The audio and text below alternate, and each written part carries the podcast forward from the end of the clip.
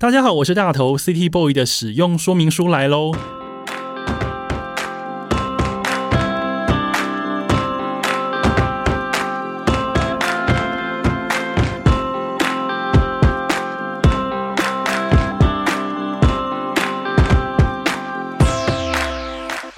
嗨，我是大头，欢迎收听 City Boy 的使用说明书。这是一个从 City Boy 角度出发的生活风格节目。每一集我都会邀请一组来宾，和我从各种主题找到增进生活情调的方法。不管你是 City Boy 或是 City Girl，都欢迎你一起加入。今天我们要聊的主题呢，叫做认识自己。出道十年，发行过三张专辑，每一次发行新作品呢，他都更加的贴近自己。在最新的专辑《画画》当中，他不只为自己而唱，他还想为每个有过相同伤痛的人而唱。那多年前呢，他因为情绪的低潮，他培养出聆听大自然这样子非常神奇的能力。今天邀请他来，我们不仅想要聊音乐、聊创作，我还想和他聊聊他自己。让我们欢迎柯柯柯旻薰。Hello，大头你好，大家好，我是柯柯柯旻薰，I am City Girl。真的 City Girl 哎、欸，哇！我我是其实我是 Downtown Girl，你你是 Downtown Girl 吗？我住在那个台北的正中间，好正哦。对啊，台北正中间是哪里？东区吗？对，东区。我住在东区，所以大家我的朋友都笑我是 Downtown Girl。住那么市中心，好棒！会不会觉得干扰很多啊？就是其实声音蛮多的，车水马龙的声音。对，然后人群。对。那你如何保持在这么喧闹的世界里面？可是你的作品听起来很安静。诶，你讲到重点了，就是在越嘈杂的地方，我好像越可以安静下来，然后听到自己心里面的声音。好像真的还蛮悬的，尤其是那种，就是你知道，其实台北很容易、很常有装潢，然后嗯，装修房子的声音，那些砖石头的声音，会让我特别觉得。好像很安静，什么东西？就是你说他们很吵的时候，你反而觉得很安静，是这个意思吗？因为他们在装潢的时候，那个哒哒哒哒哒哒哒哒哒，那个搭久了，你就会慢慢的忘记它的存在吗？就对啊，突然你就会抽离这个世界，然后你就会觉得哇，我自己在自成一格的世界里面，好厉害哦！这是创作者才有的那种天赋吗？或是你有那种主角外界声音的那种能力？我觉得是我。自然而然的想要跟这世界有一个平衡的方式，越嘈杂，我心越安静。但是如果外面越安静，你就可以越听得到自己心里面啊、呃，可能有一部分很嘈杂的声音。了解。今天邀请科科来到这个节目，其实我非常的开心。你知道为什么吗？嗯，我老实说。你出道十年，对不对？嗯、我大概才刚认识你大概三个月，对不起，没关系，Never too late。对，呃，就是你说的 Never too late，因为呃，最近你发了最新的第三张专辑《画画》，嗯，然后我一开始想说，哦，柯敏勋这个名字我知道，但实际上听他的歌好像没有那么有印象。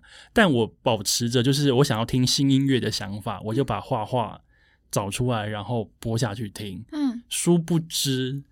我觉得那个能量好像一下子就跟我接上了，那个频率的接上的感觉，你会想说哦，就是这个，怎么会，怎么会这样？然后听完第一首，然后再听第二首，然后再听第三首，一路这样听下去的时候，然后我那个时候我才想说，诶，奇怪，我专辑也才听半张，我就已经可以大方的说我喜欢柯敏勋，谢谢。然后我就觉得这样子的能力好像 never too late，就是你真的。遇到的时候，就是在一个最好的时机啊！谢谢，我也觉得我在很好的时间点读到你写的这篇文章，哎，对。然后刚刚在录节目之前，我就跟科科分享，因为那一天我听到他的专辑的时候，我实在是太感动、太惊艳了，所以我不顾着我即将要出门上班，我就开始提笔写作。有的提笔就是赶快就是在电脑上先打字，嗯嗯，写下我对这张专辑最赤裸的想法。然后我就一路写写写写写，然后一边写我就一边穿衣服准备出门，然后在公车上我继续写，嗯，写完下了公车转搭捷运，我还是在写，写到捷运到站了，到我公司那一站，我还没写完，我就坐在捷运站外面把它写完，然后把它发出去，告诉大家我喜欢柯敏勋的专辑，然后我喜欢柯敏勋的歌声。谢谢哦，我我看到你写的这篇文章的时候，其实我觉得我心好像在飞哦，然后觉得好像在空中这样漂浮，然后自由自在，然后觉得你写的画面很很轻盈，然后虽然说。十首歌曲，然后你都把它听完，然后咀嚼完了，但我会觉得你好像就是用一种魔法嘛，然后告诉大家你有多喜欢，然后那个感觉就很像是早晨起的第一杯咖啡，然后特别的温顺，然后也醒脑。那时候我看到你写这篇文章的时候，我的心情真的超好的。我的确是在喝咖啡的时候听你的歌，哎、因为我的确是晨起的时候都会去冲一杯咖啡来喝。哇，所以哦，你也会冲咖啡，我也会冲咖啡。那你是手磨吗？还是说你会冲那个绿挂？呃，我不冲绿挂，我会现磨咖啡豆，然后手冲咖啡这样。哎，那跟我一样哎，只是我的那个粉我会自己先把它磨好，装在咖啡罐里面，然后再舀一瓢出来冲、哦、这样。哦，是，我是当就是现在要喝，我现在才磨。哇，那你更讲究。对，因为我我喜欢新鲜度，然后因为伴随着每一天的那个。气温啊，湿度也都不一样，所以你可以用你的手跟你的水的温度来调配你今天不一样的心情的咖啡。而且刚刚我在跟柯柯聊天的时候，才发现他跟我一样是成型人。没错，我们都是那种早上六七点就会醒来的人，然后十点就开始打瞌睡。我们这样是老灵魂吗？我们这样可以活比较久。你不觉得早起的确可以让脑袋很清楚，然后特别？做很多事情跟想很多我们想要做的事吗？我觉得是因为可以看到天空，然后还有太阳，然后你觉得你好像一整天跟着这个嗯大自然的太阳的日升日落这样子的起居生活，好像特别有一种步调，然后会我会觉得好像内心变得非常的稳固。我觉得，当你内心变得稳固，然后感受到你刚刚所谓的阳光啊、风啊这种存在的时候，是不是会融到你的创作里面？是啊，我觉得我有很多的创作都是在我起床写的，然后都是完全毫无杂念的时候，抱起吉他，好像词曲就这样子流泻出来了。我觉得创作者在描述这种的时候，我就觉得说：“天哪，好悬哦！” 阳光一照进来之后，突然就有灵感。因为比方说我在听这一次的画画专辑的时候，你跟清风一起合作那个另一个时空的你，嗯，我觉得这首歌就很适合早晨，因为那种轻盈的感觉，透过你的你们的歌声，透过这整首歌的旋律跟歌词，是可以很轻易的像一道阳光晒进听众的心里。哇，好舒服的形容哦！其实我在听这首歌的时候，很常觉得我们是两只鸟，然后就在某一个窗台上面，然后那个窗台还有特别主人帮顺便帮我们准备了一。一盆水，然后我们就在那里喝水啊，然后擦澡啊，然后这样子啾啾啾啾啾，不觉得很舒服吗？我就觉得我们这首歌我有这个画面。请问告诉我要准备哪些饲料跟水，可以引来就是科科鸟跟清风鸟，这样我也想要试试看。嗯，我也不知道，反正就是有一个舒服的阳台，然后当你的心觉得你好像需要有个地方栖息的时候，说不定我们就会这样子慢慢的停在你的窗台了。好期待有这样子的一天呢！我还想，我我再想一下，我可能还需要有什么鸟飞过来，我可能准备一下饲料。而且在这一次专辑里面，老实说，我觉得专辑的开场曲是很重要的，特别是像我这样子一个，比方说，我之前对你的作品好像没有听过太多的人来说，第一首歌如果已经抓住我的耳朵，当然是很顺的就会往下听下去。那比方说，这一次的开场曲是《漂浮》，嗯，你知道《漂浮》？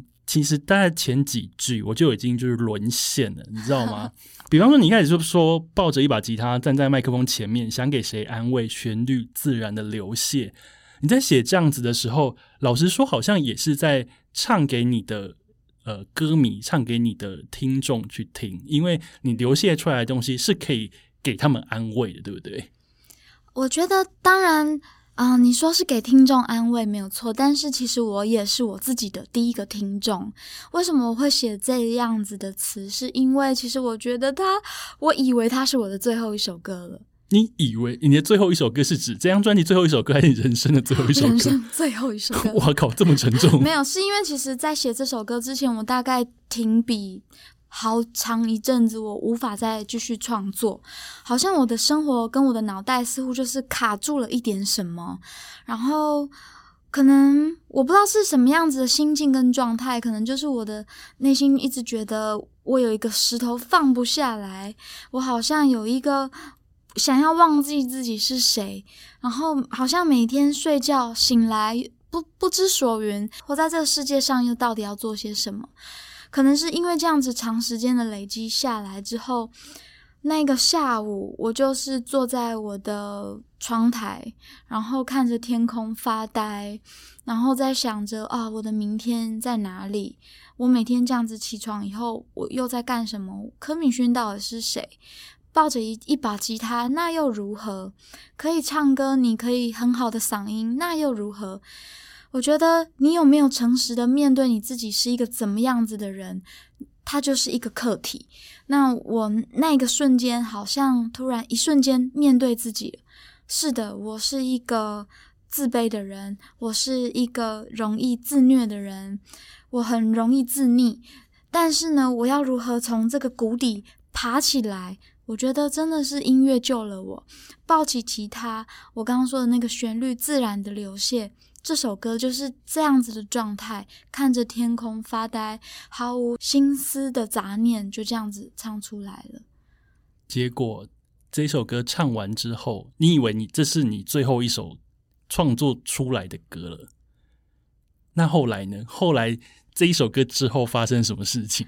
好，写完这首歌的当下，当然我是痛哭流涕的，因为歌词里面写到，有没有一个答案关于家，关于爱，关于未来？有没有一个答案关于离开，关于归来，关于循环？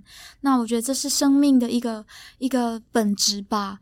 嗯，有人会来，有人会离开。其实我也去到某一些人的生命，但我也从某些人的生命里面离开了。那我觉得这些都是生命很很真正很纯粹的养分，因为你到了你老了之后，你可以想到跟你可以记得的事情不多。那我觉得，我希望我可以永远记得这一个瞬间，就是我知道我一纸背包就可以是一个家，我可以知道这个人来了，他又离去了，但是我的心里面变得暖和了。嗯，我觉得这是一个找到自己最好的方法。不过之前呃，曾经在一个访问里面看到，就是说你曾经很不喜欢自己，然后你有一阵子很想把自己给丢掉，嗯，对不对？但是你后来你做的事情是你背起了背包，背着吉他，你去台东池上。你去旅行，嗯，所以对你来说，当你陷入一个低潮，你有点想说啊，现在到底该怎么办？你不知道该怎么办的时候，你会觉得旅行是一个只要出发就有机会找到答案的事情吗？好的，我们现在讲这旅行，它可能是一个长时间的规划，那或者是它真的只是一个起心动念。其实我那时候去台东旅行，真的就是，嗯，就去哪里一个人旅行吧，我就去了。台北车站随便看一个车子，我就到了，坐到了玉里，然后再继续往下坐，坐到了池上。哎，等等，所以你的旅行是这样子来的？对，我的旅好棒哦！我的旅行是突然一个瞬间起床，我就觉得，因为反正我很早起嘛，很早起，起床以后可能还是那一天没有睡觉啊，就突然就觉得我要离开这里。我要去旅行，我需要天空，我需要大海，我需要山。我很常有这样子的想法，或者是其实我，嗯，一段时间我就会觉得我好想要看星星哦，我好想要听海的声音哦。毕竟你现在住当套这些东西可能你都感受不到。就是我觉得是因为是这样子，因为我是一个城市小孩，所以我就更需要大自然的力量。然后，当你看着天空无边无际的时候，你的思绪也可以被抛到很远很远的地方。当你想念一个人的时候，你也会觉得，即使距离再遥远，那也不过就是一个在心里面的这么短的距离。所以，我觉得，嗯，当你可以去到大自然，然后让自己的身体变得舒展开来，然后你的身心灵也可以被打开来，耳朵也可以被打开来，你就可以听到自己了吧。你真的描述的非常好，但是我有一个问题要问啊，你既然那么喜欢大自然，你怎么不去住淡水呢？嗯，我因为现在工作的关系，哦，就是太远了，不然我觉得你好适合住乌来这些地方。哦，我如果要住，我就会住池上了。这么远，那更难工作，现在只能远距离开会。其实我理想状态就是我每天早上起来就是种菜啊。然后耕田呐、啊，种稻啊，我想要学种稻米。然后我觉得就是那种自己自己就是自己自己自给自足这件事情，是我我对于我自己老年的规划。所以你想好老年蓝图？呃，你聊到这件事情，我突然想到，我以前我有去北海道去一个农场里面打工换宿，嗯、就是不是 working holiday，但是。变成说我去三个礼拜，我在那个农场里面帮忙，呃，养鸡，然后捡鸡蛋，然后拔杂草，然后采收去温室采收小黄瓜啦、番茄、青椒这些，然后种芦笋、挖马铃薯什么的啊，好美妙哦！就是一个农夫，然后在那边三个多礼拜，荒郊野岭就只有我们一户人家，嗯嗯，有网络没有错，但是完全没有任何其他的娱乐生活。因为已经是大概八九年前这样，可是我觉得那是一种蛮心灵沉淀跟心灵净化的一件事，而且就像你说的一样，就是日出而作，日落而息。嗯，你白天用劳力完成这些事情之后，晚上哎不用晚上，下午你就是那边享受凉风吹来的休息时间。嗯，然后那个时候其实脑中有非常多东西想要把它写出来，嗯、想要说出来。嗯，然后你那晚上你打开那个门出去就是百万星空，因为没有任何光害，这样啊，好想要体验哦！而且在北海道，在北海道特别冷吧？呃，不是夏夏天去的，啊、所以是一个舒服的天气。嗯、至今我还记得那个在农家 工作的时候，所以你一提到你的梦想的时候，我觉得哇，我好像可以理解那种。感觉我很想要贴近山。其实啊，我我在我去台东旅行的时候，我在那里认识了一位我的干爹爹，他是一位啊、阿美族原住民。然后他跟我说，他是一位木雕的艺术家。他跟我说，靠海的人是勇者，靠山的人是智者。那因为我先是去了海边，然后再去到山里面。他说。你已经是一位很勇敢的人了，你现在要开始变得很有智慧。我觉得是这一句话让我知道我，我身为一个大地的孩子，我可以嗯汲取这个万物的能量，然后把它写成一首首的歌，然后唱给人们听，然后人们听完以后心里有一份爱，然后再将这份爱。变成一种思念传递出去，然后我觉得这是一种循环，你懂吗？我我想念这些听众朋友们，听众朋友们可能也会想念我，然后这这份循环就会让我觉得，我要我要嗯唱歌给星星听，我要唱歌给大海听，因为是他们给了我这些养分。然后我要把这些养分送给听众朋友们，让他们找到一个属于自己的栖息之地，然后心里面有一个很辽阔的一亩田，你可以为自己种下一颗种子，然后再让这颗梦想变得。长成一棵，长成一棵大树，这是我的梦想了。我听完科科讲的这一串呢，我想要封你一个封号，那个洗耳恭听的工作人员，我现在提供这个封号，如果你们下次要用，请就是付我版权费。我要封你为乐坛的魔法公主。谢谢。你有看过魔法公主的动画？有，有，有，有，就是一个，或是那个风之谷的纳乌西卡。我觉得能感受大自然的律动，跟感受那些万物带给你的能量的这样子的人，非常非常的厉害。因为我觉得这些事情，因为我们生活在城市久了，我们被一些很忙乱的一些俗事给缠身太久，其实我们好像已经忘了我们自己原本有这样子的能量，变成说我们一来我们感受不到，第二我们也没有办法去回馈。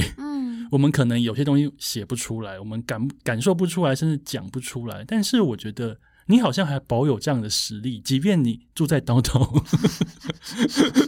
我其实我觉得每一个人其实都有这样子的能力，但是可能因为现代科技快速的嗯发展，然后每一个人大家手机不离身，然后。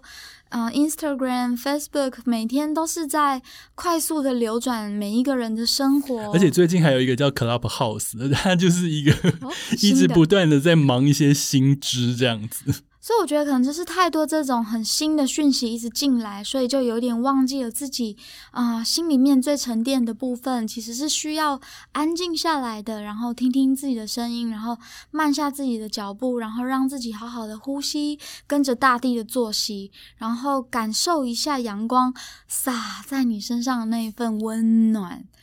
你真的好适合去国家公园上班。哎、欸，这个也是我的梦想、欸。我真的好懂你哦。我我真的可以在山上待很久，因为我我我有个经验是，我就是会让自己长时间，可能为期两个月的时间，然后无时无刻都只待在自然、大自然的公园、国家公园里面，然后每天就是爬八到九个小时的山，然后。跟着太阳一起起床，然后跟着太阳一起睡觉，啊我觉得这份这份那个会让人的那个能量变得很好，因为你可以感觉到你的天灵盖很开。嗯，重点是因为你一步一脚印，你你走一步，你就可以整理自己的思绪，你以前的所有的杂念。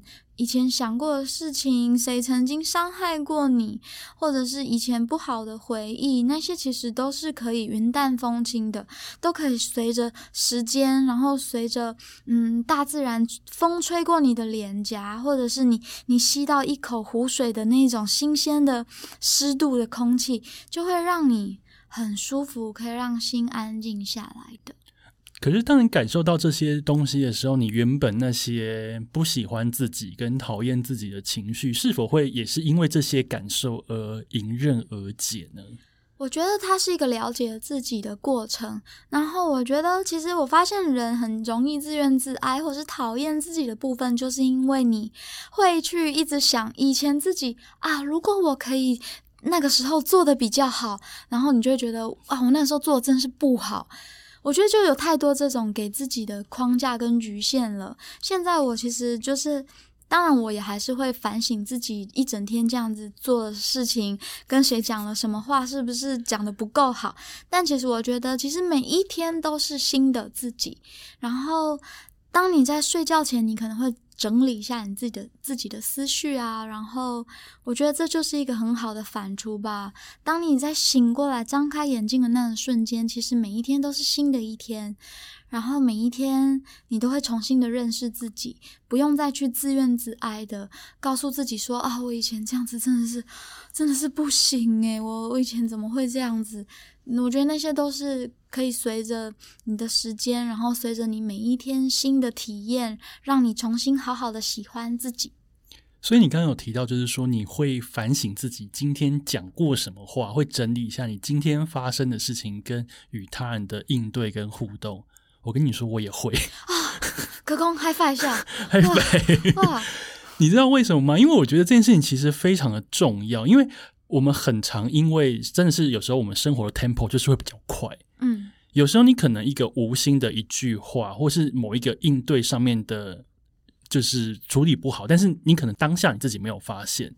可是有时候晚上自己在回顾这件事情的时候，想说我刚刚干嘛这样子跟那个人讲？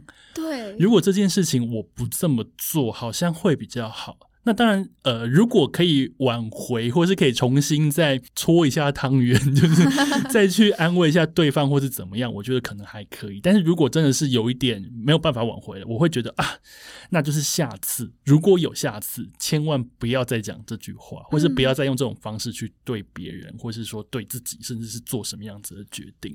其实我发现你刚刚讲的真的很好，因为你会一句话无心的伤害了一个人。其实我觉得，或许别人不真的有觉得伤害，其实你伤害的可能是你自己，因为你会觉得哇，我一个纯粹的灵魂怎么会讲这种话来来伤害别人呢？难道我是一个邪恶的人吗？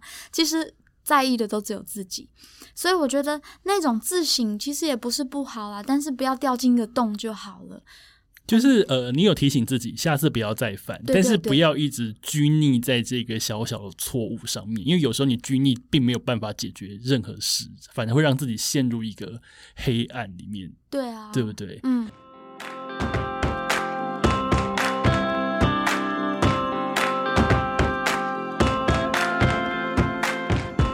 那我想要问你，因为你后来在有一些访问里面，你有提到，就是说在前两张专辑的时候，你自己是一个难搞的歌手。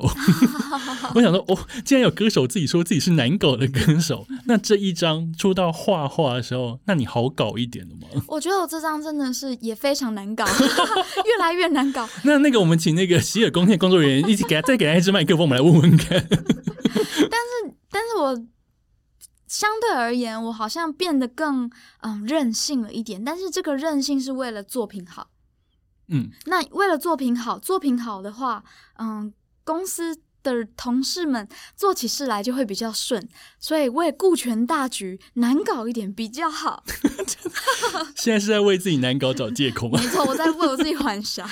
但我觉得，因为我自己也是一个创作者，我写我写文章，我做节目，我都觉得我自己是创作者。我觉得。每个创作者本来就会对自己的自我要求很高，嗯，因为那个出去的那个 credit，那个名字是你，对啊。柯敏勋做的这张专辑，柯敏勋唱了这首歌，柯敏勋完成了这个表演，嗯，如果有任何错，都是柯敏勋自己没有做好，对不对？没错，我跟你讲，还有那种就是，譬如说我们现在在录 podcast，可能可能工作人员无心讲一句话，他们会说，哦，那是柯敏勋的那个 podcast 怎么样怎么样。就会你懂，大家都会，我觉得这是有一种真的必须要很小心啦。但是但也不用太小心，因为你就是要好玩，然后其实在意的也真的只有自己。所以你你觉得你现在是难搞，但是你的难搞是正向的。正向的就是我会顾全大局的难搞。什么叫做顾全大局啊？啊，举例来说，其实画画专辑二零一九年早就录好了，可以发了。但是呢，我那时候收了。一首新的歌，呃，自恋的自虐这首歌，因为这首歌，所以我全盘重新重新做了这张专辑。乍听之下超难搞，因为要花超多资源，公司一定想说：天哪，这歌手在做什么？为什么要这样子为难我们？但是呢，做完以后，大家就会知道哦。为什么要这样子做？这样子的风格重新做的用意是什么？我们可以走到哪一个市场？这个路可以达到哪一些的听众？我觉得这就是有有好好的规划。但是我觉得这难搞，有一个最重要的条件叫做沟通。就是，嗯，你虽然难搞，但是你还是要可以跟你的团队沟通。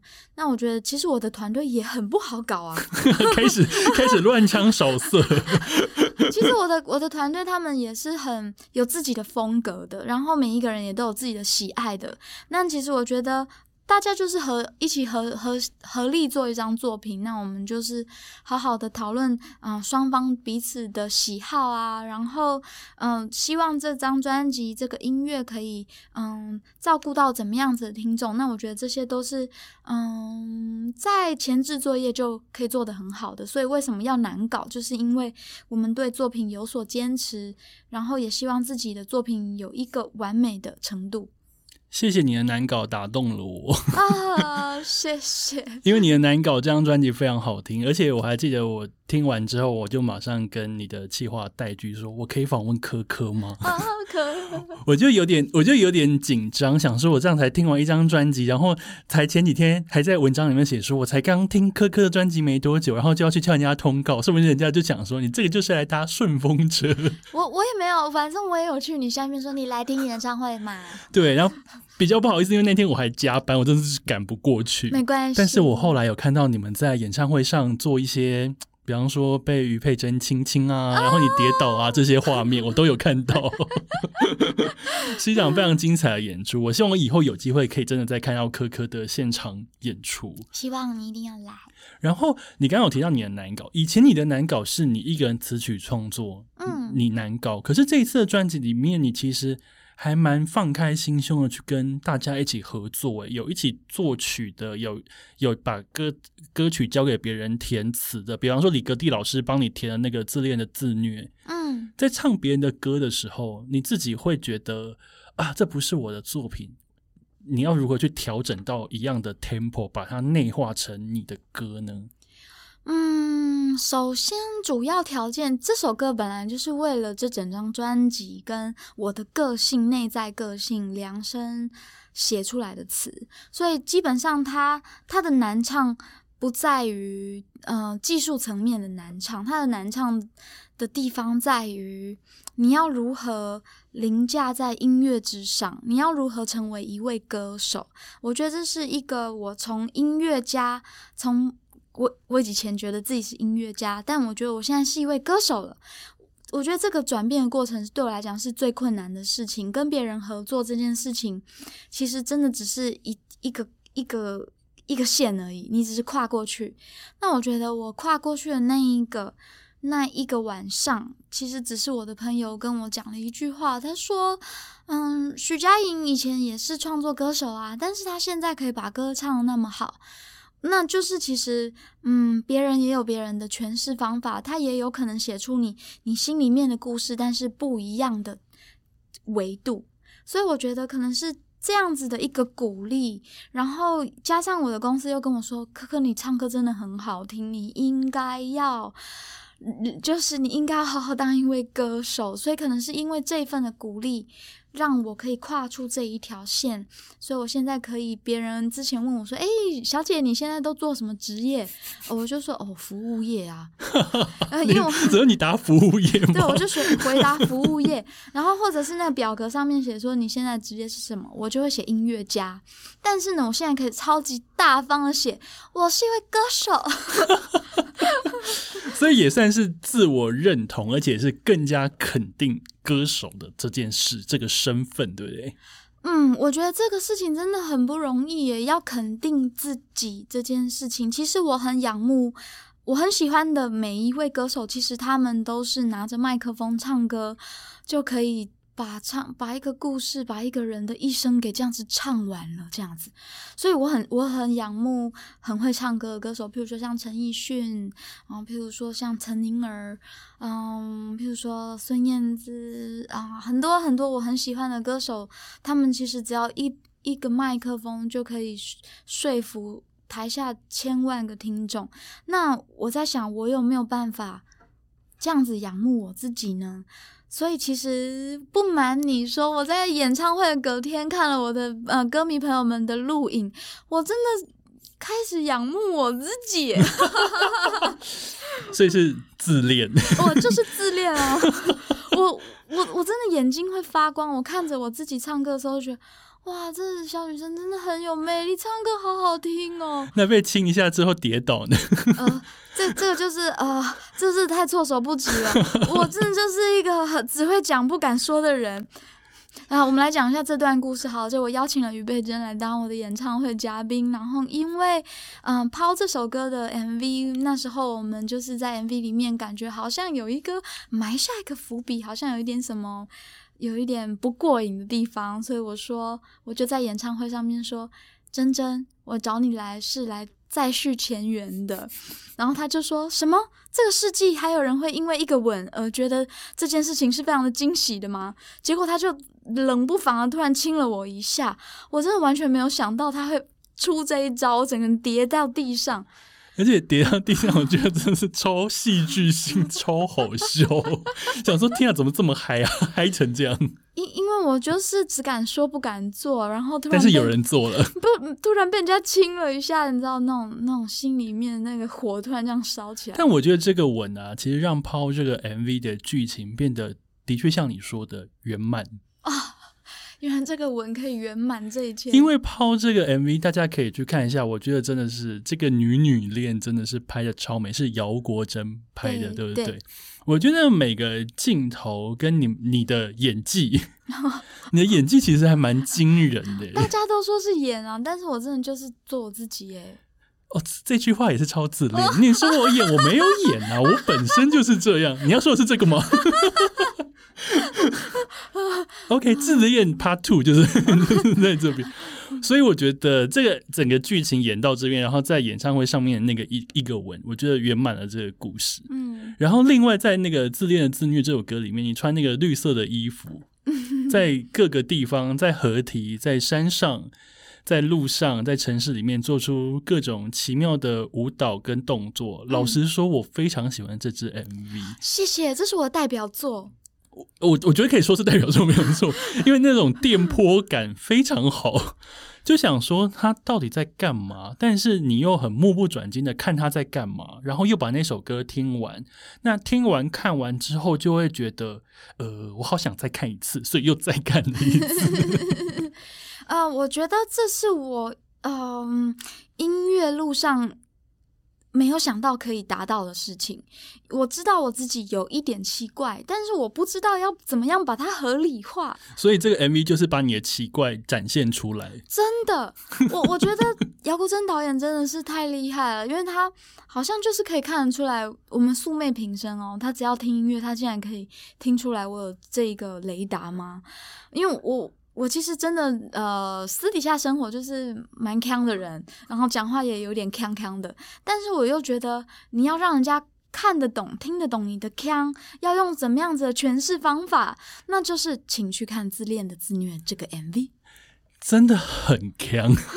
但是我觉得那个艺术感跟那个舞台剧感，跟搭配你的音乐的感觉，我觉得能把这首歌。弄成这样，我觉得还蛮异想天开跟出乎预料。你知道为什么吗？因为我的团队都很难搞。OK，一个当一个团队不是一个人难搞，是集体的难搞的时候，我觉得好的作品跟好的东西就是会这样子跑出来。嗯嗯，对不对？那其实，在这一次的专辑《画画》里面，你不只唱别人的歌，其实还有跟别人一起合写。嗯，比方说你跟那个昭渊，哎，其实昭渊也是我朋友。啊那哦，有有有，你们有那个对，没错。然后你跟昭渊一起写那个我们之间的河，嗯。可是你以前是一个自己创作的人，当你要跟别人一起来，比方说你跟昭渊是一起写写歌词。那赵渊本身也是一个诗人啊，嗯，你们这是两个创作者，你们是谁要主谁要副？你们这个作品是要怎么把它一起写出来？不会有拉扯吗？他说：“哎、欸，我歌手、欸，哎，我比较会写吧。”然后赵渊可能会想说：“哎、欸，我诗人、欸，哎，我出很多本书，你这个歌词应该主要脉络是要跟着我吧？” 好哦，哇！我们要如何拿捏这个平衡的话，嗯、先说好，这个我们之间的和这首歌，其实本来是我已经写好了一个版本了，然后但是就是企划戴居就呃建议我说，这首歌有一点是友谊之歌的话，那你要不要找一位你的朋友一起来写？哇塞，有这个机会，我第一个当然想要陈昭渊啊，因为我们私底下就是好朋友嘛，所以我很喜欢昭渊，他的诗很强，然后会去很多时空，然后会自己活在自己的世界里面，然后可能就是因为这样，我觉得我们之间好像有一个流可以。顺理成章的让许多河流的支线流回到一个主要的流的渠道。好会讲哦，有一个流流回一个主要渠道，我的天哪，太强了，请继续。嗯，好的，那你说谁是主，谁是副？我觉得它倒不是这样子分配的。虽然说我已经先写好一个主要的架构，然后我觉得反而是招渊让这首歌整首歌变得更加的完整而且大气。嗯，一开始我就是写主歌、副歌这样子一一整段，然后嗯，昭渊再继续延伸，然后也写了一段主歌，写了一段副歌，然后我会在一起合并我们两个人的词，然后整理一下，就变成了现在这个完整的画画专辑里面收录的版本。那我觉得这首歌我唱的超爽的。那个，因为昭渊那个最后一段，他写到了“流光是人们的眼泪，流光谁的时间”。哦。那段我真的是在演唱会唱到我整个用尽我所有生命的力量，我又借天地万物唱这首歌，果然是魔法公主，借天地万物的洪荒之力。对对对，所以这首歌在写的过程当中，你先写主要的骨干，然后赵渊把它延伸出来，你再去把它捏揉出合适的样子，所以中间就是一个很顺顺的。完成，并没有说拉扯，就说，哎、欸，昭渊，我想要改你这句。昭渊说不可以改，有这种时候吗？啊嗯、好像没有，因为我们两个人都比较温温的吧。昭渊温温的，昭渊温温的，的，对啊。了解，所以其实，在跟别人合作的过程当中，也是不会有拉扯，但是就是顺顺的完成这样子的一个合作？哎、欸，我跟你讲，合作最难的就是什么？做音乐啊，一起合作啊，但是都很简单，但是做人超难的。等下到这边，City Boy 使用说明书的使用法则就是做人超难的，真的。做人超难的，尤其是合作这件事情，就是沟通。你你，因为你合作，就是你要必须要接纳对方的建议啊，然后你也要用对方听得懂的语言跟他沟通，而且要好好的坚守自己的立场，但又不能撕破脸。对，然后你要用一个非常礼貌，然后又不伤大雅的方式跟他沟通，然后。用一些用词遣字也要非常非常的漂亮，就是你默默的进一步，他就默默的退一步。你知道象棋就是这样子下的。了解，所以你觉得跟人相处起来还是比较困难一点，写歌反而简单，是这样吗？其实其实跟人相处也没有到真的很难啦，只要你很喜欢自己，你也会找到喜欢你的朋友，对吧？然后你找到喜欢自己的朋友的时候，你们相处起来就很舒服啊。那我想要问你，你一般像你刚刚一路都有提到，就是说早晨啊、创作啊，以及你跟你朋友合作的时候，可能也都是有很多创作的东西。那你不创作的时候，你都在干什么？你会隐居山林吗？就像刚刚说的一样，你想要。可能有一两个月，就是在山里面感受大自然，吸取天地万物的经历，这样吗？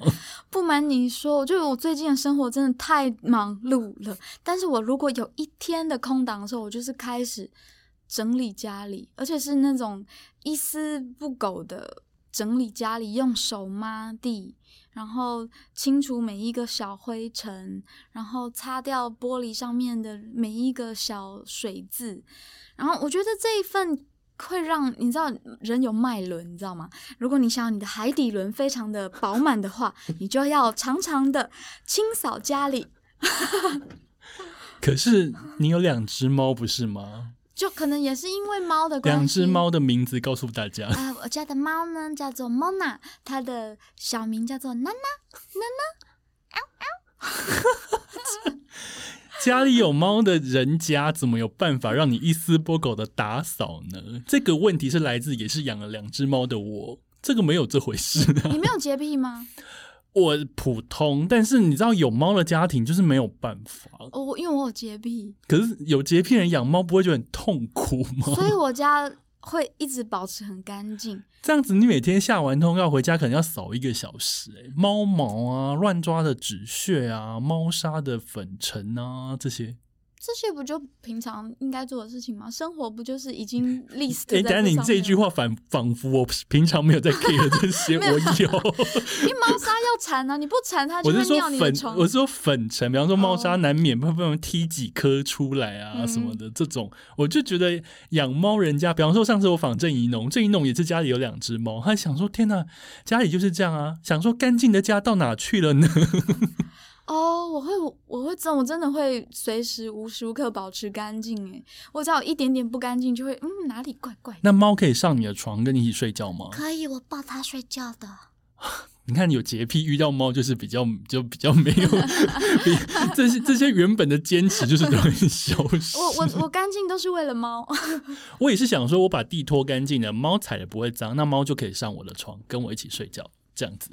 哦，我还要讲，我刚刚有一只猫的名字叫康狗，然后，嗯、哦，对对，因为我刚刚说，哦，因为我刚刚讲它小名太多了。你讲到娜娜之后，你后面又演了一段。哦，对对对，好，那我来讲，我还有第二只猫，第二只猫它叫做康狗，但它的小名叫做熊熊。等一下，为什么小？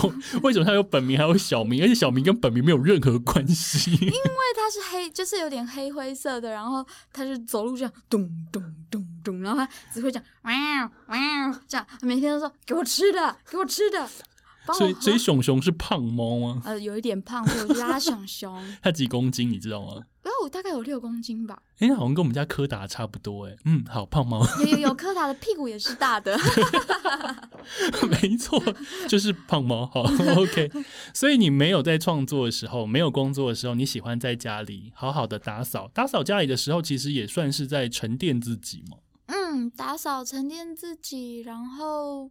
跟猫玩吸猫，吸猫就是每天都必须要做的事情，那真的是世界上最疗愈的一个行为。那你最喜欢闻猫哪里？我喜欢闻它头顶。头顶哦，哦，那你喜欢闻猫哪里？我喜欢闻它肚子跟脚。脚会有点奇妙的味道，脚有点臭，还有 那个那个那个屁屁股的地方也很臭，屁股很臭，我就是比较没有这种偏好，但，但是很可爱，很可爱了，我觉得猫全身都可爱，是不是？怎怎么会有这么可爱的东西？真的，而且我发现我邀来的来宾。几乎好像没有狗派，一大堆都是猫派，所以我每次在不小心聊着聊着，就有一趴都在聊猫。没错，我们已进入猫的话题。对，我们刚刚聊了柯柯认识自己的方法，也聊了一些专辑，我们还聊了猫。那我们下一个单元马上回来，有一个很为柯柯量身打造的单元，马上跟大家说。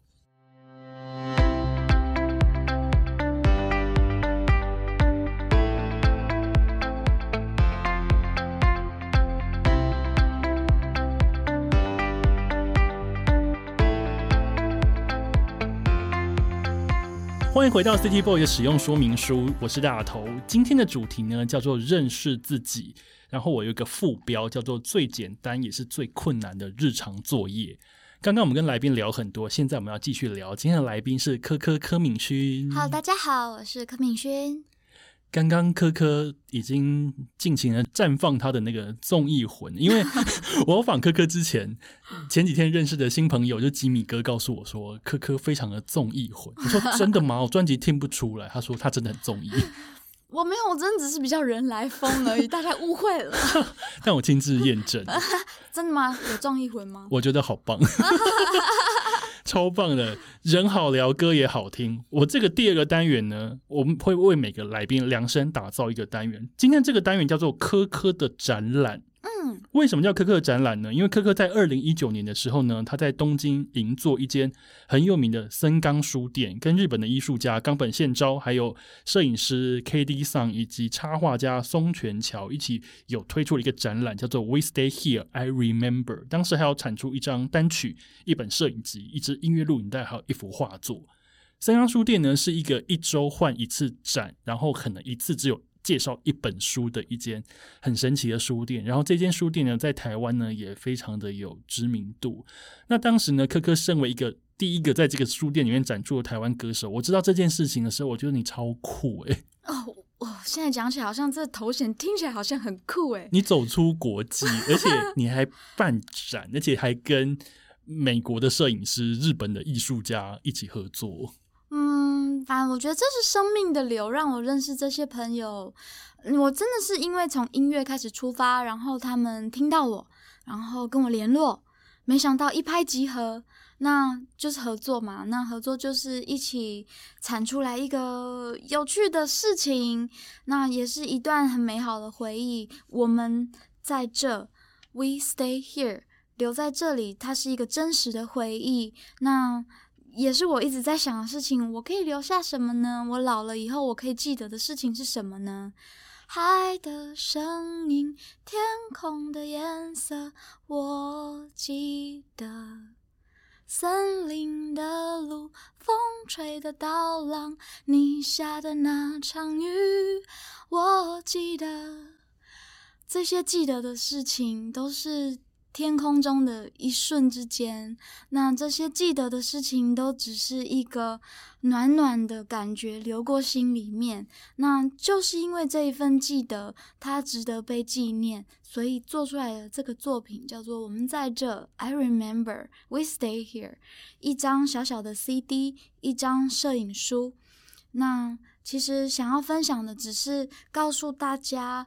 在这个日常生活里面，你你生活在城市里面，你有许多小小的物件，你有小小许多的被切割的时间，它们都是你生活里面最珍贵的、最可以去品尝的一个部分。你不要忘记去品尝这一些小小的幸福。我觉得柯柯今天真的每一段都讲超好，我觉得魔法公主实在太强了。但是我还没有讲到我今天的题目，今天题目呢 叫做科科的展览。嗯，因为你之前是跟几个艺术家、摄影师一起合作展览，所以我的题目就是这个单元的题目叫做科科的展览。如果有一天有一个人邀请你，有一个单位邀请你说，科科，我想要邀你做一档展览，就是你个人要测的一个展。嗯，你想做什么样子的展览呢？一，我要先拍一个纪录片。哦。二，我要做声音实验。呃，这个声音实验已经进行到了第二阶段。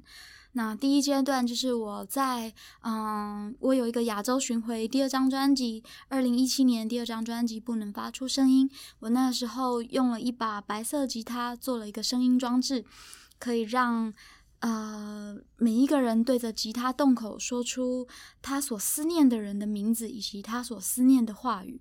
那这这个实验的。主轴是，我觉得有一份思念，你一直藏在心里面，但是对方是接收不到的。但是当你愿意说出来，你愿意面对你自己的思念的时候，那个人就可以感受得到。那这是我搜集的素材的第一阶段。那第二阶段就是我要如何把这些嗯搜集到的声音把它体现出来。那这个展览的部分呢，其中有一个部分就是我想要。与人与人之间要有一个真实的互动。那呃，关于我们要聊什么事情，然后要把什么声音录下来的话，那我觉得它是势必是在一个呃有一点大的空间，最好要有一点回音。那我觉得美术馆、展览馆最好是这样子的空间，它比较有发挥的可能性。那我觉得。我喜欢走比较人心方面、治愈、疗愈的功能的这方面的展览，所以我可能会问一些关于你的回忆，问一些关于你的觉得嗯难过的事情，那诸如此类的，我可能就会用我的魔法来治愈你。我的展览目前还还在规划当中。我觉得你聊得好具体哦，我的天呐，我刚刚听了整个就鸡皮疙瘩都起来了。因为你在描述的时候，我眼前已经有可以感受到那样子一个场域的画面在我眼前，就是一笔一笔，所以你一句一句讲出来，我就一笔一笔把它勾勒出来。我觉得让大家可以讲出心里的话，然后把这些话希望他可以传达给他想要传达的人的这个概念，我觉得非常好。因为在生活中，在生命里面，我们一定会有那种。你你很想要对对方讲什么，但是你就是传达不到，或是你们可能已经失联，嗯，或是在某些层面上面，你们可能不会再见面，可能不会再有什么关系，没有什么牵连那样子的人。但是我觉得一定还有一些话你想讲，但是你还没讲，或是你想讲，但你没机会讲。那那这就是我觉得，呃，我其实，在创作音乐的时候，有三个最重要的元素，一个是空间，第二个是时间。第三个是人，我觉得有这三个元素组合在一起的话，它就是真实，因为这三个东西组合在一起的话，它无法被复刻，空间无法被复刻，因为时间过了斑驳了，说你可以重造一一间屋子，但是你无法复刻人在这里生活的痕迹。那我觉得时间，时间。你没有办法再回到二零一二年了，你也没有办法再回到你二零一二年自己的那个状态了，所以我觉得这都是没有办法被复刻的事情。那人，那就我刚刚讲的嘛，所以我觉得。嗯，为什么我想要？我如果真的可以策展的话，我会想要做这样子的主题，是因为我觉得真实对我来讲是很很重要的事情。因为你在这个世界上这样子走过了一遭，然后你所能回忆的事情，其实都跟时间、空间跟人有关系。对，我觉得这些每一刻，即便我现在坐在这边跟你这样聊，跟我们下一次再有可能有机会再坐在一起聊的时候，其实也已经不是同样的状态。嗯，你不是同样的你，我也可能也不是同样的我。嗯。所以我觉得能把握每一刻那种一期一会的心情是非常重要的。而且我觉得有一些有些有些时候，虽然说我们有很多的语言的啊、往返，但是其实我们最后真的可以记得的东西只有一个，叫做感受。这个感受是比较不会被被时间给冲刷掉的。嗯。因为有些朋友，比方说你很久没有见面，可是你再见面的时候，你知道说，对，就是这个感觉。嗯，从以前到现在都没有变。嗯，我跟他相处就是这个感觉，就是这个互动，永远令人，比方说那么舒服，那么觉得非常惬意，然后又觉得很温暖。对啊，除非除非自己歪掉，或是另对方也歪掉。通常我都会觉得是对方歪掉了。好，谢谢科科给我那么明确的答案，好喜欢这个主题哦。如果有机会实现的话，我才喜欢这个这个仿纲嘞，我我操！你怎么知道我想做这样的事情？我不知道，我可能就是真的从你的音乐里面听到了点什么。我们再来击个掌，好不好？哎，好棒，好棒，好棒！非常谢谢今天科科来到 City Boy 的使用说明书。谢谢大头，跟你聊天实在是太窝心了。我也好喜欢，我真的很少遇到成型人。我也是，很我的身边朋友都是那种半夜三三四点还有早上才睡觉的。对啊，我觉得。太好了，以后我们可以透过日光，我们再做些交流，好不好？我 们我们还一起一起去种田好了。可以，谢谢科科，我们下次见。谢谢大头，大家拜拜，拜拜。